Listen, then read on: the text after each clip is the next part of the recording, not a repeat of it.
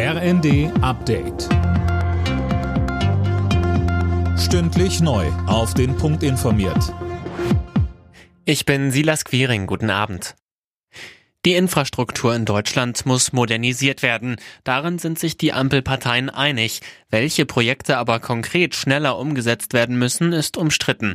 Die FDP will auch den Straßenbau beschleunigen. Da schießen die Grünen quer. Der verkehrspolitische Sprecher der Grünen, Stefan Gelper, sagte im ersten Wir haben im Koalitionsvertrag verabredet, dass wir für klimafreundliche Mobilität, insbesondere die Elektrifizierung der Schiene, eine massive Beschleunigung vorsehen. Auch Ausnahmen zum Beispiel beim Naturschutzrecht.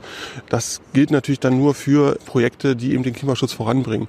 Es ist völlig unlogisch, eine solche Ausnahme zu machen, zum Beispiel für den Bau von Autobahnen, die ja eben gerade nicht klimafreundlich, sondern genau den gegenteiligen Effekt haben. Nach den Korruptionsvorwürfen wird das EU-Parlament erstmal nicht zur Tagesordnung zurückkehren. Morgen beraten die Fraktionschefs mit Parlamentspräsidentin Metzola über die Absetzung ihrer Stellvertreterin Kaili.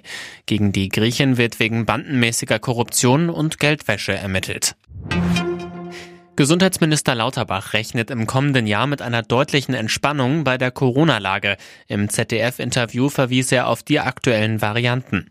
Ich glaube, dass das Virus sich in eine Sackgasse mutiert hat. Die Varianten, die wir jetzt sehen, die haben alle eines gemeinsam, die sind sehr ansteckend, aber nicht mehr so gefährlich wie die ursprünglichen Varianten.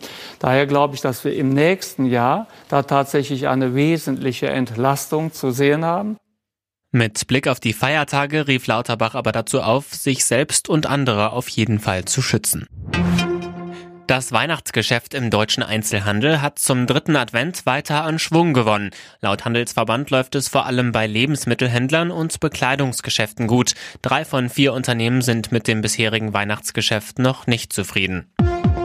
Alle Nachrichten auf rnd.de